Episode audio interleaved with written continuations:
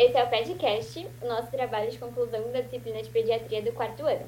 Eu sou a Rafaela Pacheco e no, no nosso episódio de hoje eu vou entrevistar o Joseph, mais conhecido como José Castro.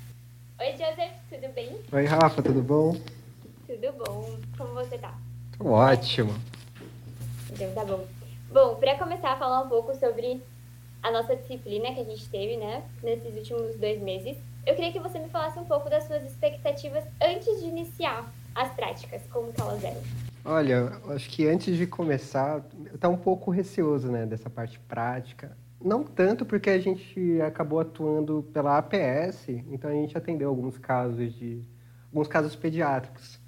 Mas eu vejo que pela forma que a gente atuou agora e atuou antes é totalmente diferente.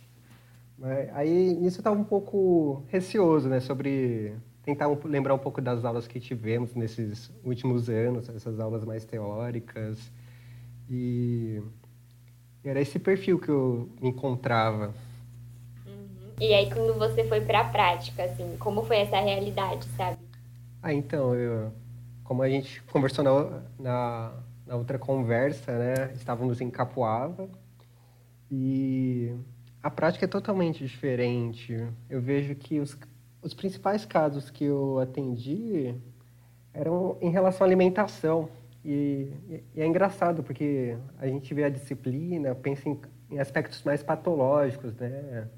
algumas doenças, e eu, eu me deparei com muita alimentação, questão da amamentação, e eu vi o quanto eu tinha que focar é, nesses quesitos para a parte prática para melhor atender a, os recém-nascidos, as crianças de uma forma geral. Entendi. E como você fez isso? Como você deu essa focada? Nossa, eu, eu sou muito fã de leituras no geral. Então, peguei o tratado de pediatria, comecei a dar uma lida, procurei alguns artigos para tentar aprofundar, ver o que poderia melhorar, ver, guia, ver o guia alimentar, também para melhor direcionar aquelas crianças maiores de dois anos. E foi basicamente isso na, na minha realidade em Capoava. Aí eu complementar também que ah, daria para a gente focar a consulta além dessa parte patológica, ver essa parte de comunicação como é importante. Teve algumas vezes que eu falava algum termo que não cabia, porque era um recém-nascido. Então eu falava, ah, o café da manhã. Só que aquela criança não é o café da manhã. Então a mãe falava, ah, ele não toma café da manhã. Aí eu tinha que reformular, falando, não, então, horário da primeira mamada, quando acorda. E se habituar a essa nova forma de linguagem, né? E é engraçado que a gente pensa nessa parte de comunicação, aí a gente olha a questão dos pais, como os pais lidam com os filhos durante a consulta, como a gente tem que lidar com os filhos e os pais, e na grande, e na grande maioria dos casos é como a gente conversou da, da outra vez, a consulta com o recém-nascido acaba sendo mais fácil porque a, os pais, no caso a mãe, né, que vai à consulta, direciona muito, sabe dar os detalhes, sabe falar certinho o que acontece com a criança, é, com o recém-nascido. Já a criança de seus sete, oito anos, a gente fica num limbo, né, que a gente tenta obter a informação, a criança não quer falar, a mãe não sabe dizer ao certo, então são coisas além da medicina que a gente tem que pôr em prática. Sim, é, aproveitando que você tocou nesse assunto, é, falar um pouco desses casos, assim, quais foram os casos desafiadores que você enfrentou nesse período de tempo? Olha, teve um bem marcante que era uma criança de 7 anos, uma menina, a principal pauta da consulta foi a alimentação dela, que ela acabou mudando tudo para carboidratos. Então ela não, não almoça, ela não almoçava, ela compensava o horário de realmente comer comida com bolacha, com bisnaguinhas. Então tentar reverter esse cenário foi, foi bem complicado. E foi uma consulta difícil, porque ela também não foi colaborativa, né? E até pontuamos isso no prontuário. Então, ela, a criança não aceitava a mudança alimentar e a mãe também não via como negativa a forma que a filha se alimentava, sendo que a gente fazia análise, ela, ela não estava magrinha, mas também não estava gordinha. E aos, aos olhos da mãe da, e da filha, não, a gente viu que não foi uma consulta que a, foi assim boa para os dois lados, por mais que a gente tenha orientado. Acho que isso me marcou bastante. E também outra consulta que eu lembro bem é aí foi um aspecto mais patológico. Era uma criança de oito anos que diferentemente dessa foi bem colaborativa, ele, ele até se prontificava a querer a falar das coisas porque a consulta era dele. Quando ele falava para a mãe, não mãe, eu, deixa que eu responda, a consulta é minha. E, e, era um caso de uma criança que desde os quatro anos tinha glaucoma e não é habitual ver pessoas com essa idade com glaucoma. E me despertou interesse de tentar achar um diagnóstico mais preciso de, pela causa dessa do glaucoma. glaucoma. Uhum. Isso. Então me marcou bastante. Entendi. E quanto à pandemia, a Covid-19, você sente que afetou de alguma forma? Nossa, acho que afetou bastante, porque a gente, antes da consulta, vai conferir os prontuários para ver o cenário né, da, do paciente, a gente olha, ah, a última consulta, 2019, início de 2020, e querendo ou não, é um ano e oito meses, um ano e nove meses sem atendimento, né? Ainda mais as crianças que a gente tem que acompanhar para ver o desenvolvimento é, neuropsicomotor, ver, ver como ela está realmente se desenvolvendo. Então, esse aspecto que a pediatria foca tanto, a gente vê que acabou sendo abalado. E por ser um cenário todo novo, né? Então acaba sendo difícil, né? Da gente fazer um segmento bacana para essa criança, né? Vendo que a gente tem um gap de um, mais de um ano. Sim, com certeza. É, sobre é, esses desafios encontrados, infraestrutura do local, a gente até conversou um pouco disso no, no, na edição anterior. Que, que você tem a falar assim, sobre isso também?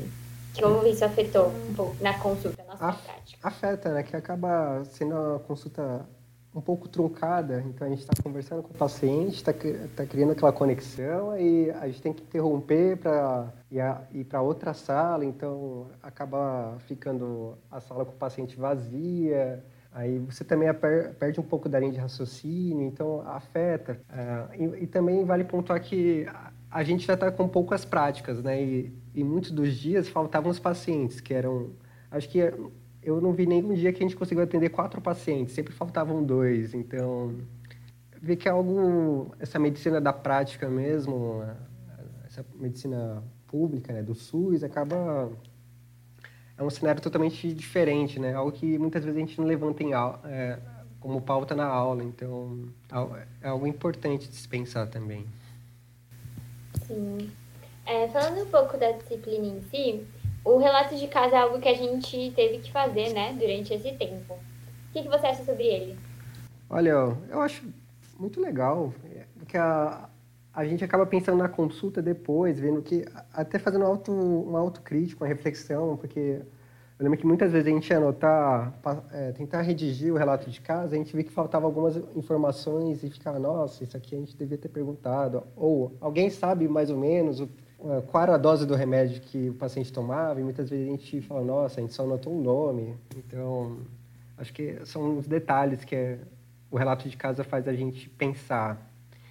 E eu acho que tanto essa parte de a gente voltar para é, voltar para a consulta, também era legal o fato do feedback que vinha após o relato de caso. Então, muitas vezes as professoras falavam assim, ah, seu relato de caso foi bem estruturado, o que vocês acham de tal assunto? Um que pontuaram no meu foi, ah, pesquisa então mais sobre amamentação e adesivos eh, de nicotina, isso, isso atrapalha ou não? Então, eram coisas que instigavam a gente a querer aprender mesmo. Eu achava bem, bem bacana mesmo. Sim, legal. Bom, a gente está chegando ao fim. Então, primeiro eu queria saber se você tem alguma sugestão para a disciplina. Olha, eu acho que a, a disciplina de pediatria, ela impressiona a gente pela alta qualidade que ela proporciona. Então, eu acho, eu acho que ela é muito bem esquematizada, a parte das práticas, a parte da discussão das práticas, né, após o atendimento do paciente, Muitas vezes a gente chegava mais cedo e a professora começava a perguntar assuntos de pediatria para a gente, a gente ficava, nossa, isso aqui eu tenho que saber, então eu tenho que correr atrás. Então, é, foi uma disciplina bem instigante nesse sentido. E acho que a esquematização das aulas, tendo a, a parte de, é, de discussão com Kahoot, também modelos de seminário. Acho que o seminário também, vou pontuar porque foi algo muito bom. Eu, como uma pessoa que não gosta muito de apresentar, me vi na necessidade de fortalecer isso e o seminário proporcionou. Então, acho que foi muito bom. Essa questão do, das atividades é, em grupos acaba sendo bem conflituosa, porque a gente tinha que se deparar com, com, com novos colegas para fazer um grupo, não aqueles mesmo de sempre. Então, a gente sai um pouco da zona de conforto, assim, é. né? Também com esses novos grupos, Sim. querendo ou não. A gente vê que a pediatria tem uma metodologia bem ativa, bem diferente, então acho que estamos no caminho certo. Acho que só elogios mesmo. Sim, essa coisa da gente estudar entender um pouco mais do assunto ajuda bastante a gente também, né? Sim, nossa, vacina, a professora Regina. Beijo, professora. Pegou bastante no meu pé. Calendário. Decorei, ó. Rota dois e quatro meses, professora. E, por fim, eu queria saber se você tem sugestões para quem vai pra, passar por esse serviço da pediatria nos próximos meses, nos próximos anos. Olha, acho que a principal dica que eu dou é leia os prontuários e leia não só o diagnóstico que a criança vai ter, é, mas olha a forma que a, a pessoa que atendeu antes, aquela, aquele paciente, fez as perguntas, o que, que ele escreveu. É uma forma interessante de estudar, até mesmo você ir modificando a sua própria consulta e acrescentando coisas ba bem bacanas. Então, acho que foquem nos prontuários. Acho que é um estudo que vale a pena e muitas vezes é negligenciado. Teve uma que é, eu lembro que a gente viu, né? Que é na alimentação colocava certinho o que a criança comia, tipo, ah, coisas que eram muito importantes de, de da gente perguntar. Foi uma Sim. coisa que a gente até discutiu. Olha que legal da gente fazer assim desse jeito, né? Sim, era, era, era uma esquematização diferente, porque pontuava coisas que as crianças comem e a gente não acabou não perguntando, ah, consumo de refrigerante, consumo de salgadinho, com, é, consumo de óleo na família. Então é bem interessante mesmo. E é bem enriquecedor. Sim, com certeza. Bom, esse foi o nosso, podcast, o nosso capítulo do podcast de hoje. Eu agradeço toda, todo o seu relato e a gente se vê no próximo. Ah, obrigado, Rafa, e aguardo os próximos.